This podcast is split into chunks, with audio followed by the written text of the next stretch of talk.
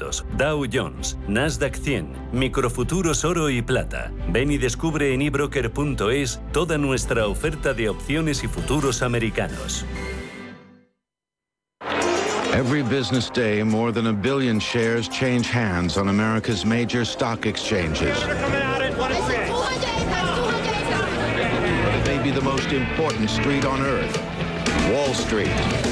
En cierre de mercados, Wall Street.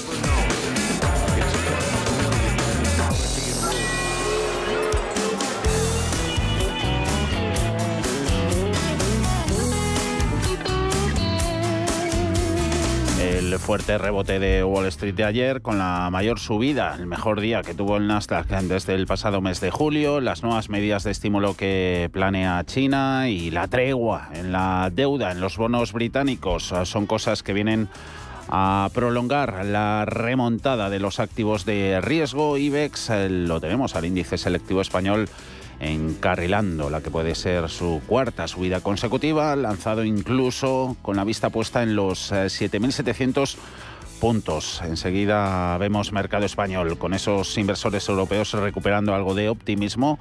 Están esas novedades procedentes del gigante asiático, son una buena prueba de ello, ya que la sorpresa, lo comentábamos ayer por ese anuncio del retraso en la publicación de toda una serie de datos macro destacados, entre ellos el del PIB, pues eso parece que queda en un segundo plano ante las expectativas que generan los nuevos estímulos económicos avanzados durante el Congreso del Partido Comunista chino. En cuanto a la temporada de resultados, los primeros eh, conocidos eh, siguen evitando los peores escenarios previstos en ese contexto en el que parte de los inversores en Estados Unidos muestra su predisposición a tomar posiciones con la esperanza puesta en un próximo suelo en las eh, caídas. En esta sesión de martes vuelven a repetirse los eh, sólidos avances en mercado americano con un Nasdaq 100 eh, subiendo un 1,8%, 11.260 puntos, SP500 un 1,9, se va a los 3.748 Dow Jones de industriales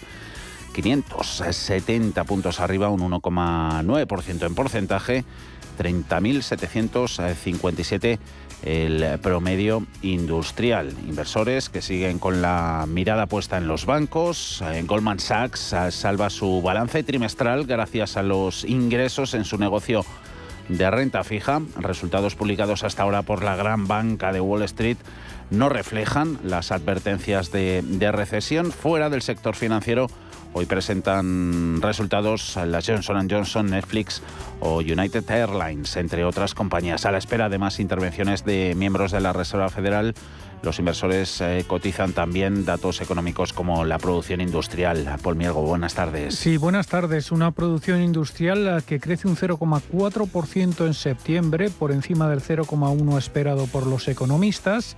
La producción de agosto se ha revisado ligeramente a la baja y, por otro lado, el sentimiento de los constructores eh, cae en septiembre por décimo mes.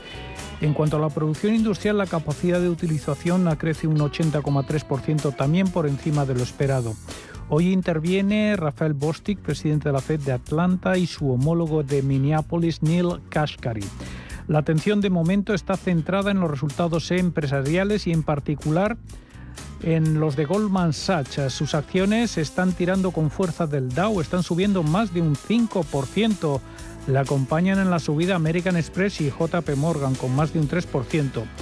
El banco de inversión ha ganado un 43% menos en el tercer trimestre, hasta 3.600 millones de dólares, pero supera estimaciones.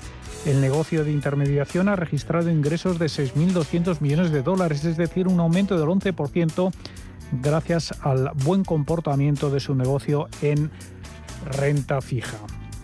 I, I think it feels uncertain. And, you know, I, I, um, Escuchamos al presidente y CEO de Goldman Sachs, David Salomon, que ha reconocido en una entrevista con la CNBC que al actual momento invita a ser cauteloso y a considerar el apetito por el riesgo. No descarta que se produzca una recesión en Estados Unidos. También ha señalado que hay que estar preparado para el entorno que deparará 2023 tras la entrada en terreno restrictivo de la política monetaria. Fitch ha recortado sus pronósticos de crecimiento para Estados Unidos para este año y el próximo debido a esa agresiva lucha contra la inflación de la Fed. Ahora la agencia de rating espera que el PIB estadounidense crezca solo un 0,5% el próximo año, por debajo del 1,5% que pronosticaba en junio.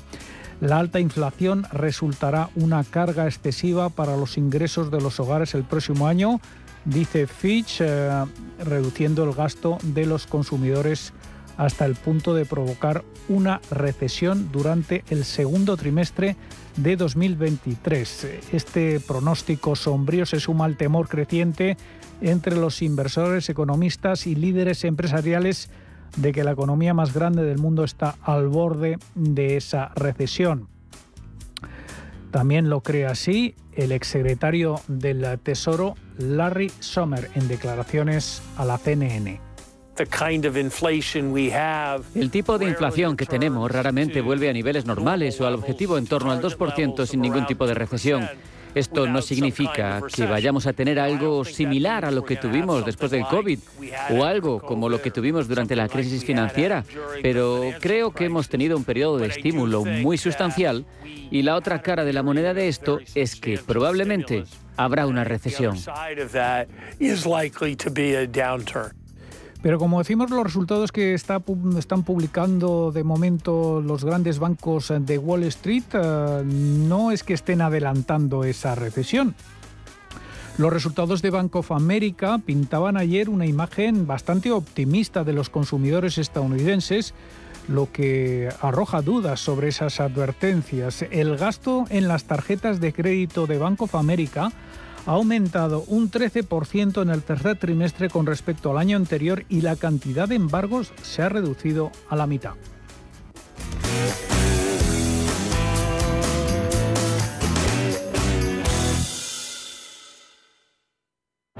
¿Estás buscando un broker para operar en el mercado americano? Ven ahora y descubre en ebroker.es toda nuestra gama de opciones y futuros americanos, con tiempo real gratuito en todos los productos de CME Group, garantías intradía y comisiones muy competitivas.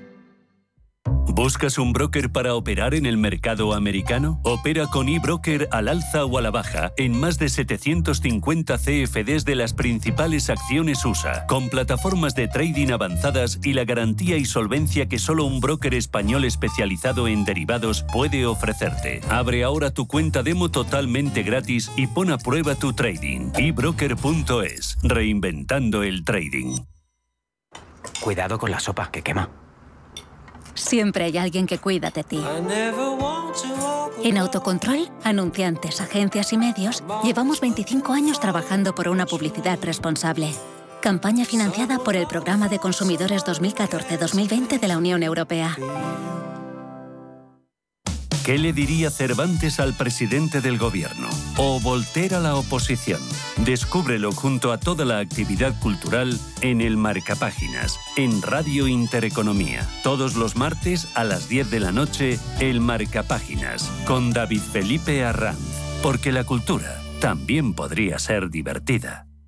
Si mantienes la cabeza en su sitio, cuando a tu alrededor todos la pierden, si crees en ti mismo cuando otros dudan, el mundo del trading es tuyo. Trading 24 horas, un sinfín de oportunidades. Cuando ves la oportunidad, IG.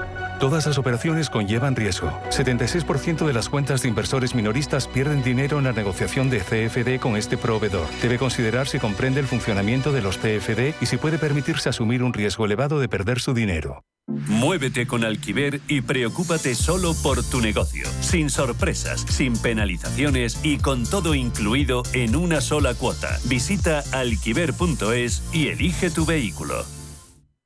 Hoy en día encontrar la herramienta que pueda resistir el paso del tiempo es fundamental en la renta fija. Es por eso que MFS Investment Management adopta un enfoque Active 360. Visite mfs.com barra Active 360. La familia es lo más importante y en todas surgen conflictos. Pero hay dos palabras que pueden hacer magia. Solo aquí en la mesa un filete más significa te perdono o te quiero. Seguramente la mesa de nuestras casas sea el lugar más tierno del mundo. El Pozo Tiernos, uno más de la familia. ¿Quieres saber más acerca del hidrógeno? H2 Intereconomía te cuenta las últimas novedades, avances tecnológicos y entrevistas de interés sobre este medio energético. Los martes, de 11 y media a 12 de la mañana, H2 Intereconomía, presentado por Rubén Gil, tu espacio semanal sobre el hidrógeno. Porque en Radio Intereconomía apostamos por el sector energético y la energía limpia.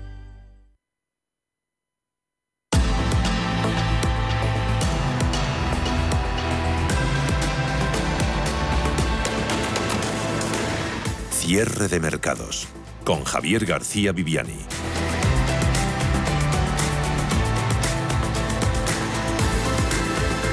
Al margen de todos esos eh, factores que nos comentaba Paul que estimulan el rebote, recuperación en índices americanos, Europa también cuenta con sus propias referencias alentadoras eh, centradas en el Reino Unido. Esa reciente tormenta desatada sobre la deuda británica y en la libra está mainando de forma considerable en las últimas horas. Si ayer el nuevo ministro de Finanzas confirmaba la marcha atrás en el plan de rebajas fiscales. Hoy el mercado amanecía con el revulsivo de la noticia del posible retraso en el inicio de las ventas de bonos por parte del Banco de Inglaterra. Estaba previsto inicialmente para el 31 de octubre con el objetivo de evitar más tensión adicional al papel británico. Sin embargo, con el paso de la sesión ese optimismo algo se ha enfriado ante la determinación con la que el Banco de Inglaterra ponía en duda esa posibilidad. La Bolsa de Londres en la City está subiendo el FT100 un 0,9%, 6.921 puntos, claramente por debajo de los registros positivos que experimentan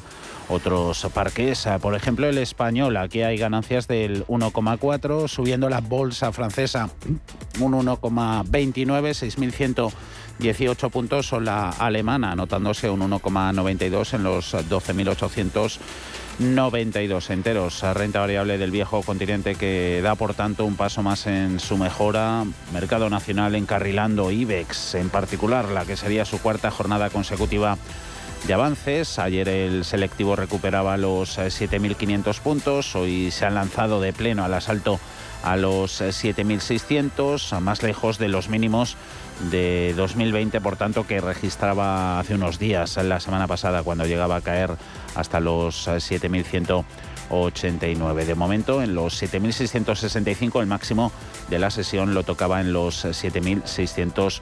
92. Estamos viendo también cómo los valores más castigados en lo que va de año están aprovechando esa menor aversión al riesgo que trasladan los mercados para incluso activar y acelerar su remontada bursátil. Entre los primeros puestos a títulos como los de Fluidra, Celnex o Grifols, resarciéndose de sus caídas superiores al 40% en el año al cierre de, de ayer. La contención en la escalada de los intereses de la deuda está ayudando también a ese rebote. Títulos de renta fija soberana, tenemos en deuda caídas en rendimiento generalizada 10 años americano en el 3,98%, un alemán ofreciendo un 2,24%, italiano un 4,62%, el español un 3,39% en Forex, en mercado de divisas ligerísima, apreciación para la moneda única un 0,04% en su cambio contra el dólar, poniendo el par en 0,98.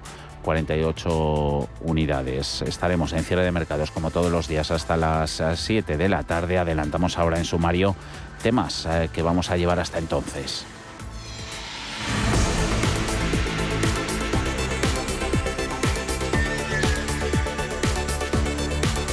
Dicen que los mercados se mueven por el miedo, miedo a estar dentro cuando caen y miedo a estar fuera cuando suben. El conocido como FOMO, por su acrónimo, sus siglas en inglés, o el miedo a perderse algo ha vuelto de nuevo a esos mercados, lo hace ante el posible cambio de rumbo del mercado bajista, pero eso es algo que todavía no ven tan claro los analistas. Ana Ruiz, buenas tardes. Muy buenas tardes. El cambio de rumbo del mercado bajista, nos decían, puede llegar cuando la Fed, la Reserva Federal, indique que va a ralentizar el ritmo de subida de tipos y el problema viene cuando para tener éxito en una inversión hay que anticiparse al cambio de tendencia y esto pues conlleva riesgos. El acrónimo FOMO se utiliza en los mercados a la hora de definir el síndrome que sufren los inversores cuando se están perdiendo una posible subida bursátil. Este miedo hace que entren al mercado sin pensar mucho más allá y después verse atrapados por una caída aún mayor. Nos decían los analistas que para ellos es pronto para lanzar la caña al mercado y más sabiendo que esto ya ha ocurrido en otras dos ocasiones durante 2022. Este sería, de hecho,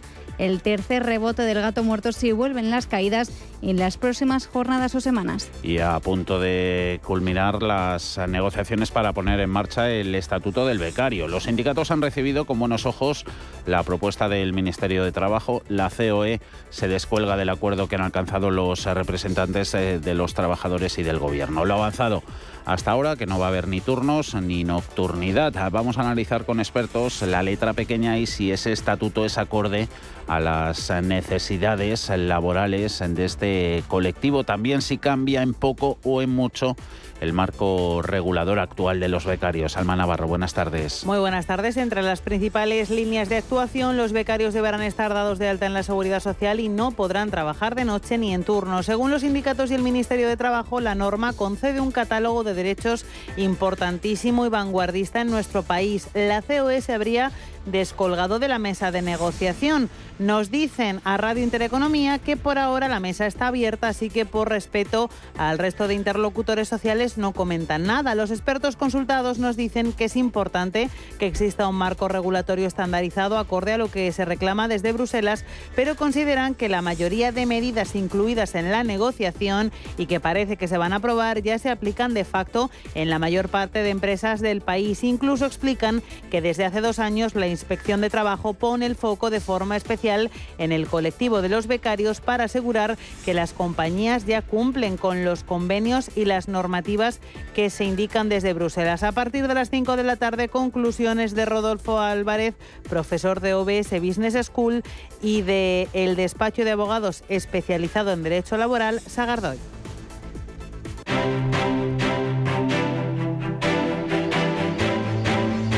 Grupo ACS patrocina este espacio.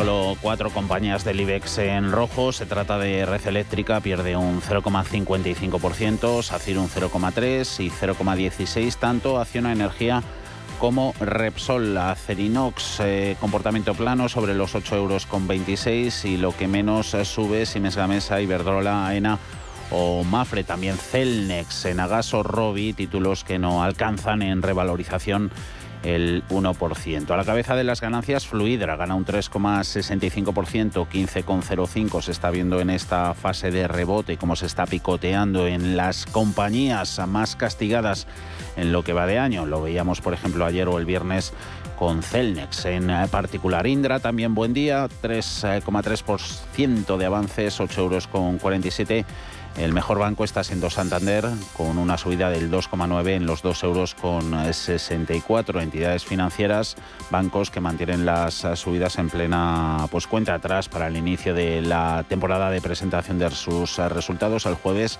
conoceremos los, los números de, de Bankinter, bancos que son protagonistas también en Europa.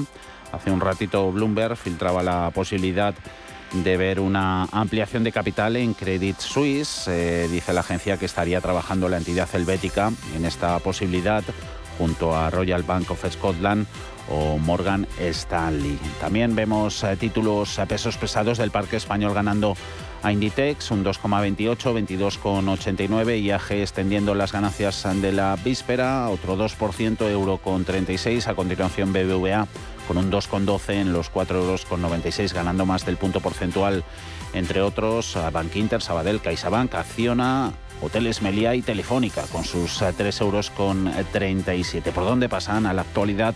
corporativa. Refrescamos también el panel de recomendaciones. Empezamos por Iberdrola, que venderá una participación de hasta el 49% de su mayor parque eólico marino en el mundo, ubicado en la zona sur del Mar del Norte, en la costa de Reino Unido. Iberdrola acaba de arrancar el proceso por el que pretende incorporar en el capital del proyecto a un fondo internacional. Por su parte, Repsol habría presentado una oferta preliminar para comprar Asterion Energies compañía especializada en el desarrollo de proyectos eólicos y solares en España, Francia e Italia según ha anticipado Reuters, la energética española habría presentado una oferta de compra de 750 millones de euros. Y si ayer contábamos que Endesa convocaba una junta extraordinaria para recibir 5.000 millones de apoyo financiero de Enel, hoy Bloomberg ha publicado que la italiana está en conversaciones con los bancos para una nueva línea de crédito respaldada por el Estado de 16.000 millones de euros para cubrir riesgos de derivados relacionados con el aumento de los precios de la energía. Se desconoce por el momento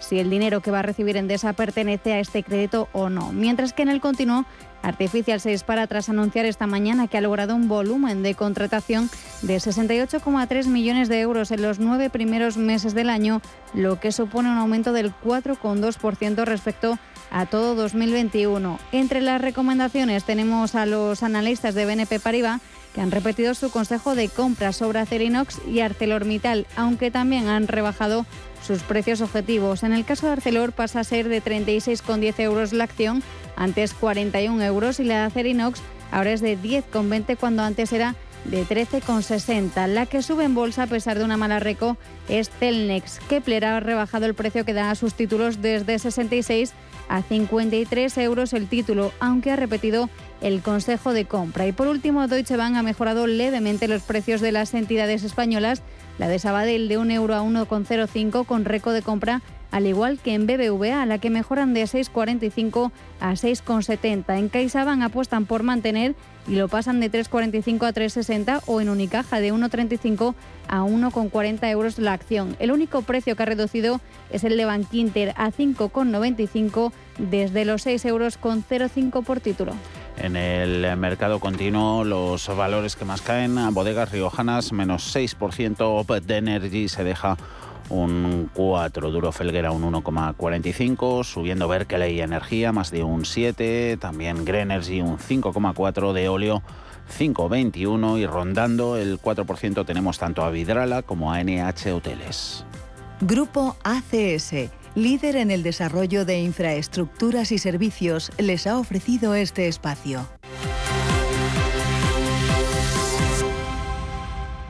Algún nombre de todos ellos a buen seguro secula hoy en nuestro consultorio de bolsa a partir de las seis y cuarto de la tarde con Marc Arribes de Black Bear y Rodrigo García de XTV. 91 533 18 51 o 609 22 47 16 para las notas de voz y WhatsApp. El suelo se mueve bajo nuestros pies y parece que no hay otra salida. De lunes a jueves, consultorio de bolsa y fondos de inversión en cierre de mercados.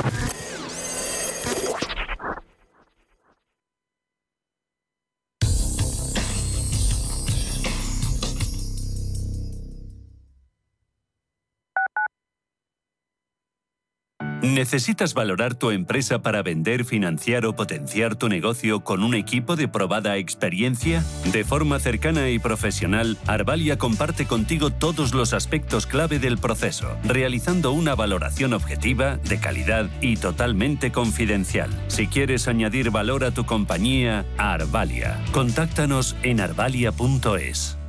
Las noches de lunes a jueves en Radio Intereconomía te convocamos a Disidencia Deportiva, un programa diferente, influyente, apasionante, disidente y deportivo. Disidencia Deportiva, de lunes a jueves a las 11 de la noche, tu tertulia de deportes en Radio Intereconomía. Inversiones inmobiliarias Grupos Eneas, cesiones de créditos, inmuebles en rentabilidad, compra, reforma y venta. Infórmese en el 91 639 0347 o en info@eneas.com. Inversiones inmobiliarias Grupos Eneas. En la Fundación La Caixa creemos que el mundo de mañana depende de la educación de hoy. Pensamiento crítico, creatividad, colaboración y comunicación. Estos cuatro conceptos promueven habilidades que cualquier niño o niña necesita para desarrollar su potencial. Solo es progreso si progresamos todos. Fundación La Caixa. Escápate de Madrid y ven al restaurante El Torreón en la cima del Monte del Pardo. Las mejores carnes y pescados desde 40 euros, vino incluido. Carne picaña brasileña y lomo de buey auténticos. Disfruta de los mejores platos de cuchara y de paella con langosta y de grandes vinos y licores en sus siete amplísimos salones y terrazas. Cocina abierta de 11 de la mañana a 1 de la madrugada ininterrumpidamente. Parque infantil, gran parking, restaurante El Torreón. Naturaleza a 10 minutos de Madrid. Reservas en restauranteeltorreón.com. Radio Intereconomía, la radio de los empresarios y de todo el que desea ser el mejor informado.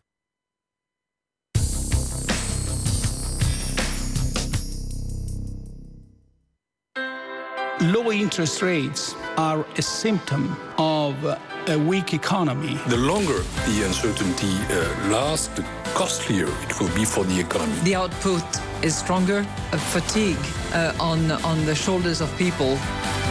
Expansión y ciclo. Cierre de mercados.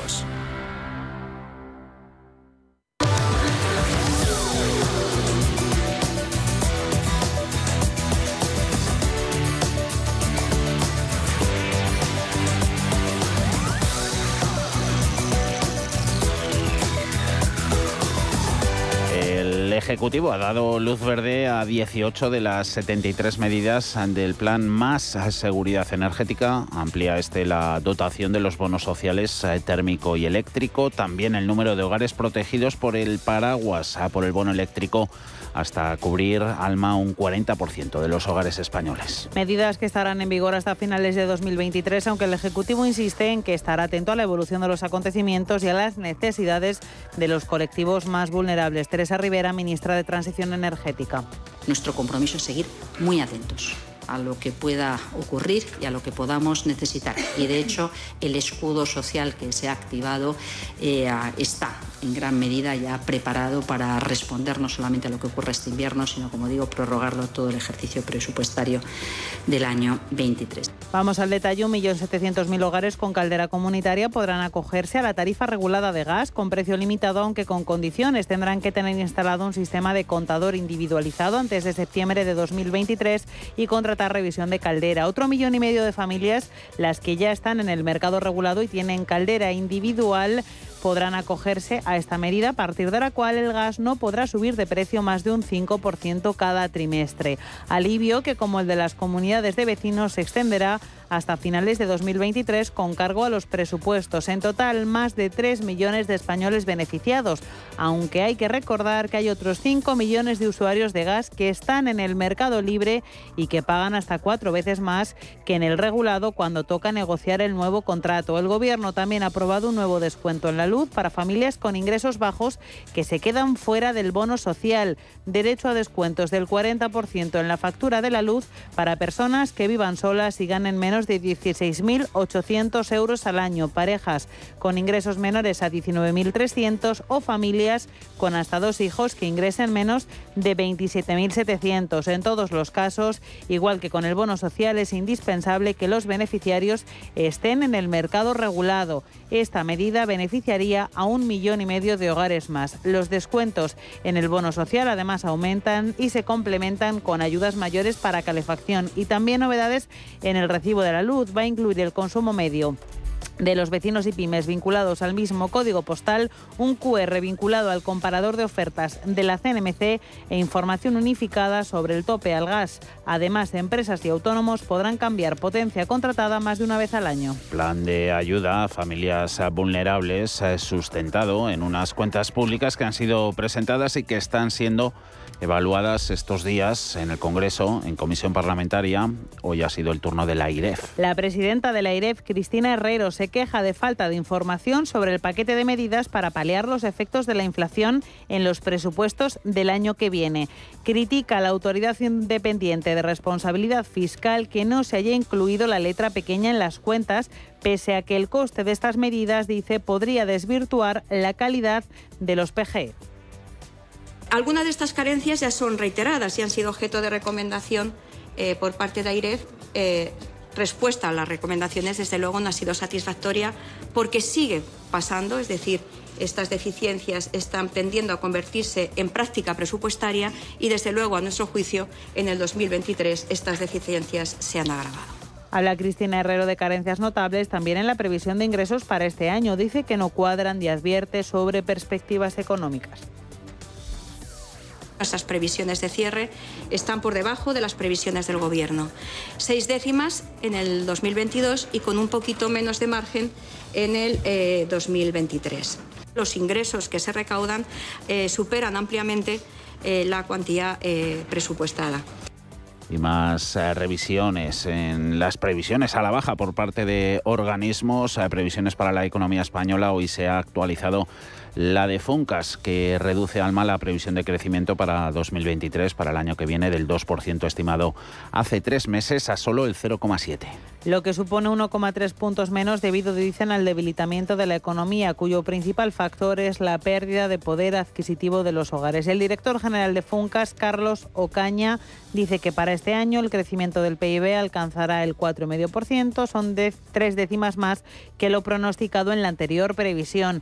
El PIB crecería el 0,2% en el tercer trimestre antes de caer, avisan desde Funcas, un 0,4% en el último trimestre del año idéntico nivel de retroceso para los primeros tres meses de 2023, lo que supondría dos trimestres seguidos de crecimiento negativo que España entraría en recesión técnica. El trimestre último de este año, que acabamos de empezar, y el primero del año que viene, es eh, posible, y esa es nuestra eh, previsión, que se produzcan eh, decrecimientos del PIB, que es del año 2000. 23 y nosotros lo que vemos es un crecimiento débil, pero crecimiento todavía en, en, positivo. A pesar de la previsión para España, esta superaría en medio punto la estimación de crecimiento para la zona del euro del 0,2 y permitiría mantener niveles, dicen, desde funcas estables de empleo. Y desde las 4 de la tarde, nuevo cara a cara del eh, presidente del gobierno Pedro Sánchez y del líder de la oposición Alberto Núñez Feijó en el Senado. La clave de sus diferencias dos modelos de gestión económica completamente diferentes. El 4 de febrero de este año, cuando se inició la invasión de Putin en Ucrania, a las cuatro semanas de iniciado el conflicto, aprobamos el primer paquete de medidas con ayudas directas a los sectores afectados. Pienso, por ejemplo, en el sector pesquero. En directo estamos escuchando esa señal que nos llega en directo, como decimos, desde la Cámara Alta. Habla el presidente del Gobierno, Pedro Sánchez. Debate sobre fiscalidad en el que probablemente se cuele la reforma del Consejo General del Poder Judicial, aunque la ministra portavoz ha insistido en que ese no es el asunto protagonista. Isabel Rodríguez.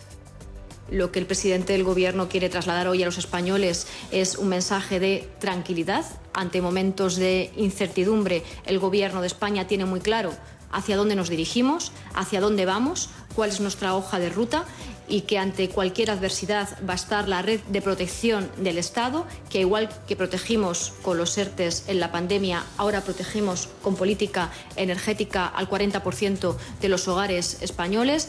Los populares plantearán sus propuestas, entre ellas deflactar el IRPF y bajar el IVA de alimentos básicos. Javier Maroto, portavoz del PP en el Senado que podamos tener la carne, el pescado, eh, las conservas, la pasta, eh, el aceite eh, más rebajado en los supermercados en el momento, a día de hoy. Es decir, si Sánchez nos copia esta propuesta como nos copió la rebaja del IVA del gas, los españoles dirán, mira, el debate ha servido 150 periodistas acreditados y 15 minutos tiene el Partido Popular para responder y permitir así que el resto de partidos también puedan intervenir. De momento, quien habla es el presidente del Gobierno, Pedro Sánchez. Y una de las referencias económicas ha sido la del déficit eh, comercial en España, que se multiplicó por cuatro en los ocho primeros meses del año. Totaliza este saldo los 46.461 eh, millones de euros eh, debido a ese aumento principalmente al encarecimiento de los productos energéticos. Las ventas de España al exterior alcanzaron los 252.052 millones hasta agosto, es un 25% más que en el mismo periodo de 2021. Importaciones disparadas hasta los 298.513 millones. Esto es un 40,5% más. Con estas cifras, la tasa de cobertura 84,4%, 10 puntos porcentuales menos que en el mismo periodo del año pasado.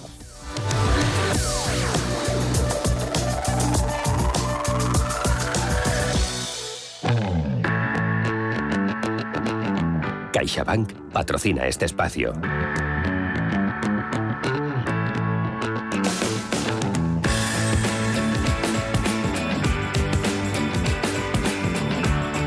tiempo de tertulia. Tenemos unos momentos hasta las 5 de la tarde para debatir, analizar y reflexionar sobre la actualidad económica, sobre todo en nuestro país. Echaremos también, si tenemos tiempo, a un vistazo fuera de nuestras fronteras con Juan Pablo Calzada. ¿Cómo estás, Juan Pablo? Muy buenas tardes.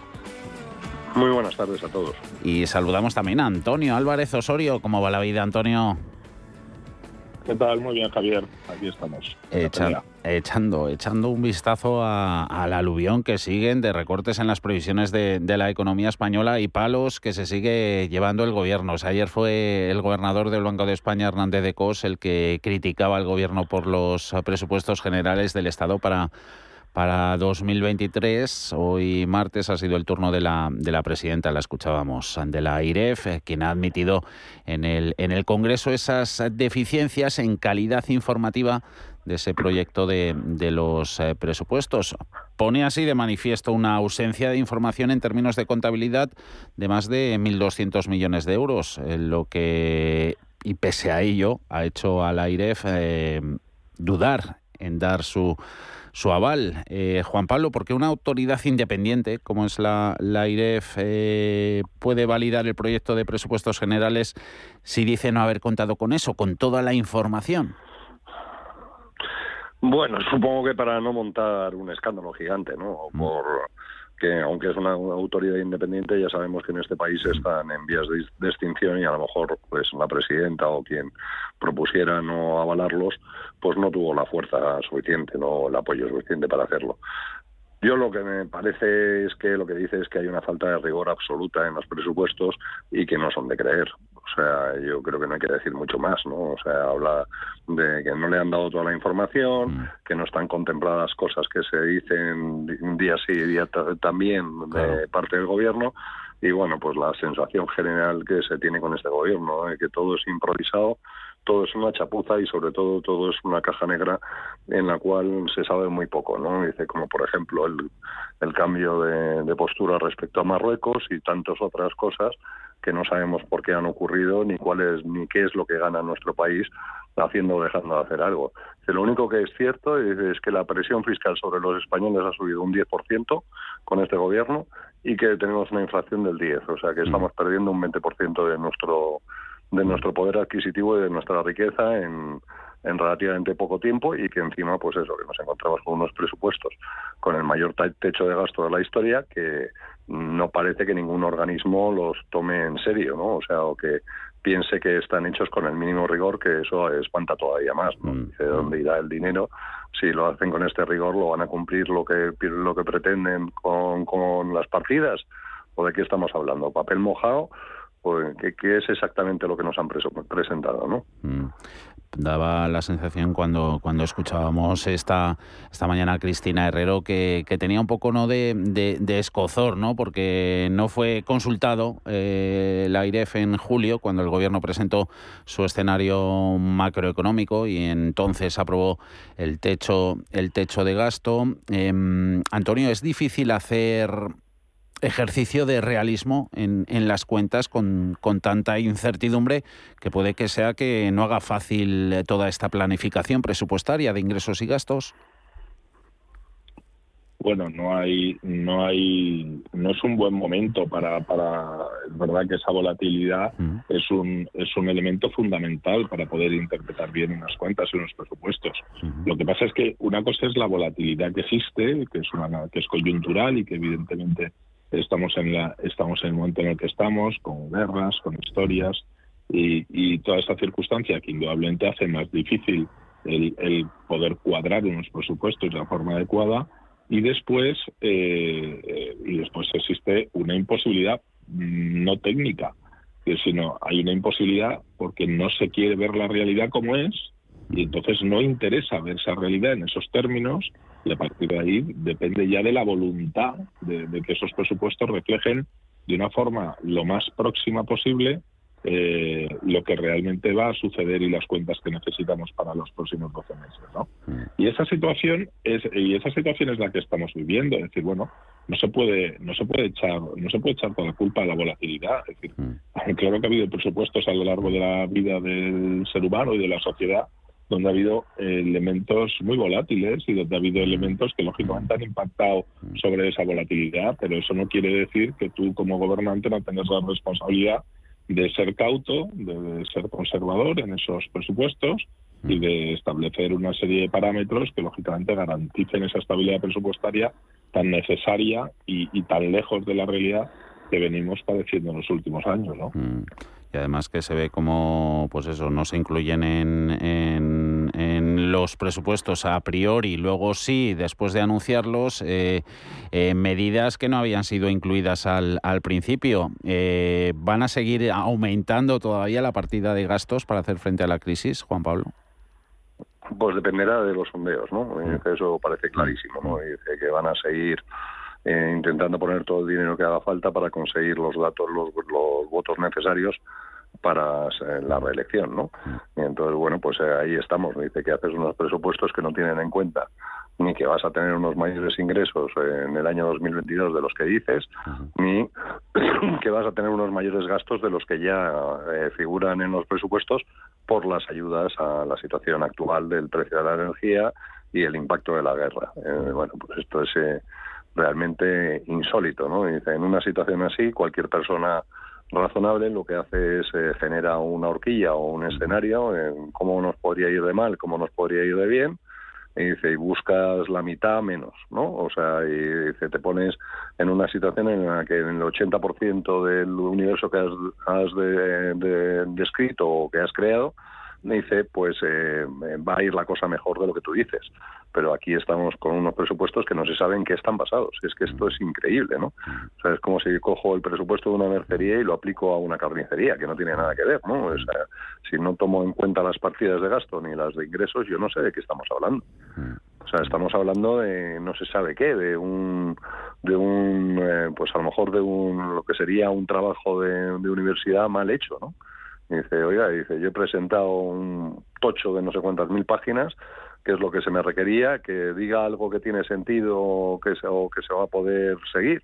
Eso ya no me importa. Yo lo único que me importaba era poner mil páginas encima de la mesa y las he puesto. Dice, yo la verdad es que me parece eh, increíble, ¿no? Y dice, respecto al cuadro económico que hablaba la, la presidenta de la IREF, parece que ahí ha estado la decisión de apoyar o, o no apoyar los presupuestos, o vamos, o de de, darle su, Ah, su visto bueno o no.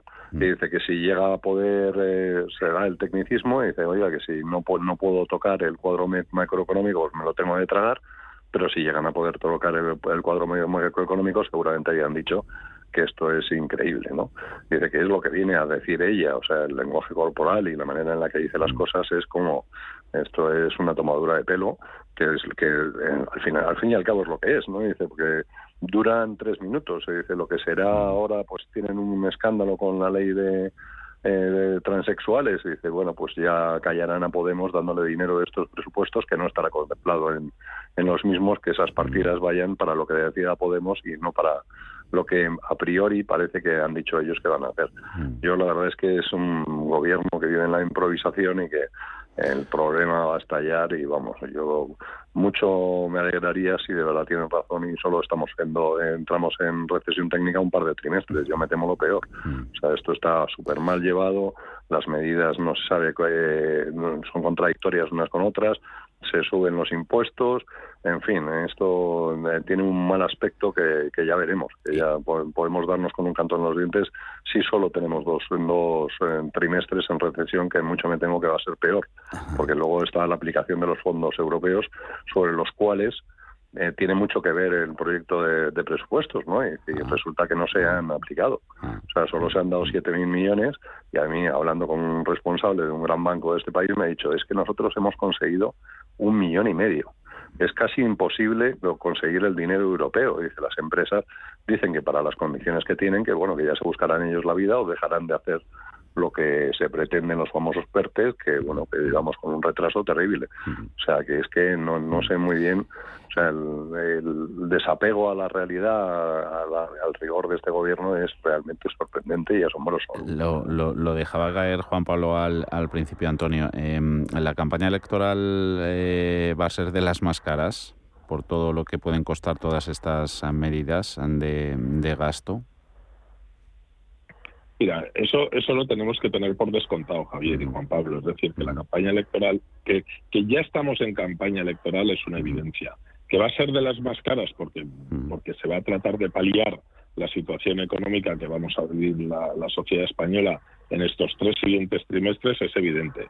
Que lo vamos a intentar de paliar, lo vamos a intentar paliar después con la presidencia de la Unión Europea en los seis últimos meses para hacer la propaganda y el marketing correspondiente e intentar que en esos dos últimos trimestres del año pues haya algún dato económico, algún brote verde, que volvemos a los brotes verdes, es decir, algún brote verde que, no, que les permita decir que ya estamos saliendo y que es magnífico tal. Pero en definitiva, después de todo eso, que es un planteamiento electoral y lógico, es decir, después de todo eso el problema es en qué déficit se queda España. Es decir, si España vuelve a entrar en recesión dos, tres trimestres, eh, cuando todavía no ha recuperado eh, eh, la situación prepandemia a nivel de crecimiento, porque fue el país de Europa, de la Unión Europea, que más cayó, es decir, ¿en qué país se quedan los españoles en renta per cápita? Es decir, estamos perdiendo, estamos perdiendo productividad, estamos perdiendo competitividad, nos estamos endeudando para seguir pagando cosas que no podemos pagar.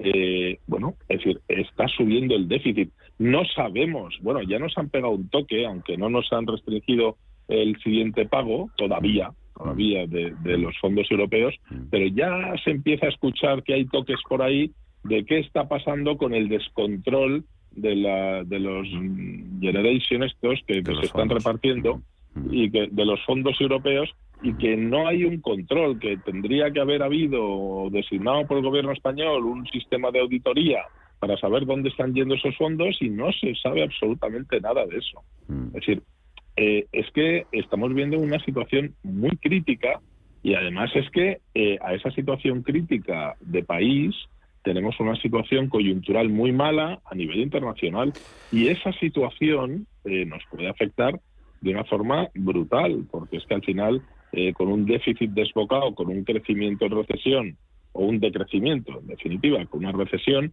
es decir, mm, bueno, es decir, y pasando frío, pues la verdad es que eh, se nos espera o, tenemos por delante unos meses muy complicados, que sí, que nos lo están anunciando después hay que pasar frío.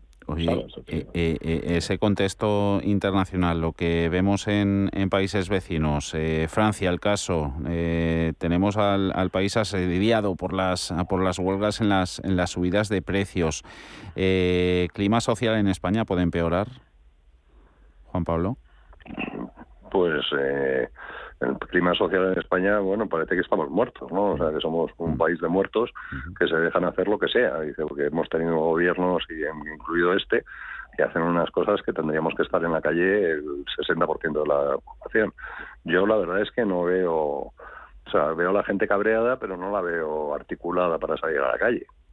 O sea, no lo veo por ningún sitio. Dice, a lo mejor el año que viene, que será mucho más duro, nos podemos encontrar con que el clima sí que se enrarece lo suficiente para que haya eh, problemas en, en, la calle, pero a día de hoy eh, los trabajadores que podrían ser los más belicosos están sujetados perfectamente por los, los sindicatos verticales del régimen y, la gente en general pues no, no entiende que puede eh, protestar contra el gobierno, pero bueno, el año que viene con las subidas de precios, con la subida de impuestos y, con una situación mucho más compleja, veremos a ver qué pasa, ¿no? Pero a día de hoy yo realmente no me parece que que tenga el gobierno ningún peligro de esto. Dice, otra cosa es que no puedan pisar la calle sin que les abuche. Eso es otra mm. cosa aparte. Pero que la gente se organice para montar manifestaciones gigantescas o huelgas para bloquear el país hasta que se arribe el gobierno, yo no lo veo. En Francia lo veo mucho más claro que aquí, ¿no? Mm.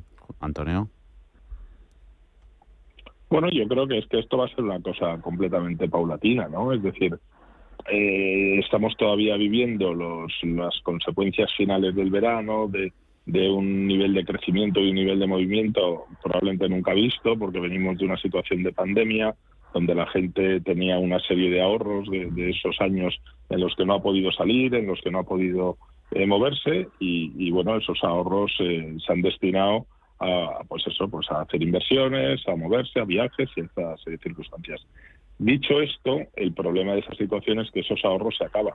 Y a este ritmo, con, este, con esta inflación y con estos porcentajes de inflación, se acaban y se van a acabar mucho antes. eh, a partir de ahí, lógicamente, entraremos en un paulatino descenso, en un paulatino malestar de la gente cuando vea cuál es la realidad de lo que tenemos enfrente y después tendremos a unos gestores y unos gobernantes que, que pondrán unas declaraciones en alguna televisión amiga diciendo que ellos ya lo habían avisado, y que ya decían que iban a ser unos meses muy complicados, ¿no? Como lavándose, como lavándose las manos, ¿no? El problema no es anunciar que los meses van a ser complicados. El problema es qué decisiones políticas tienes que tomar para que esos meses complicados sean se mitiguen de cara a los ciudadanos y desde luego no por la vía de la subvención, sino por la vía del sentido común de la lógica y de coger fondos que realmente sirvan para algo y sirvan para mitigar eh, no para hacer electoralismo barato, ¿no? que en definitiva es para lo que para lo que se está haciendo, ¿no?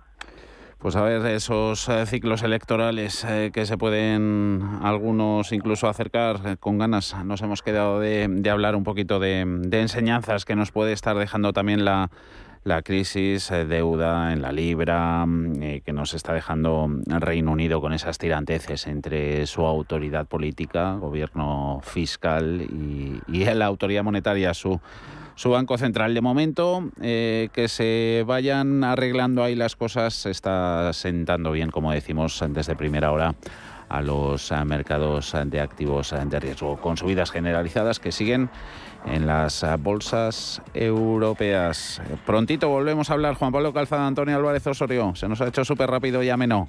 Un abrazo a los dos. Un abrazo. Hasta Muy buenas tardes a todos. Adiós. CaixaBank ha patrocinado este espacio.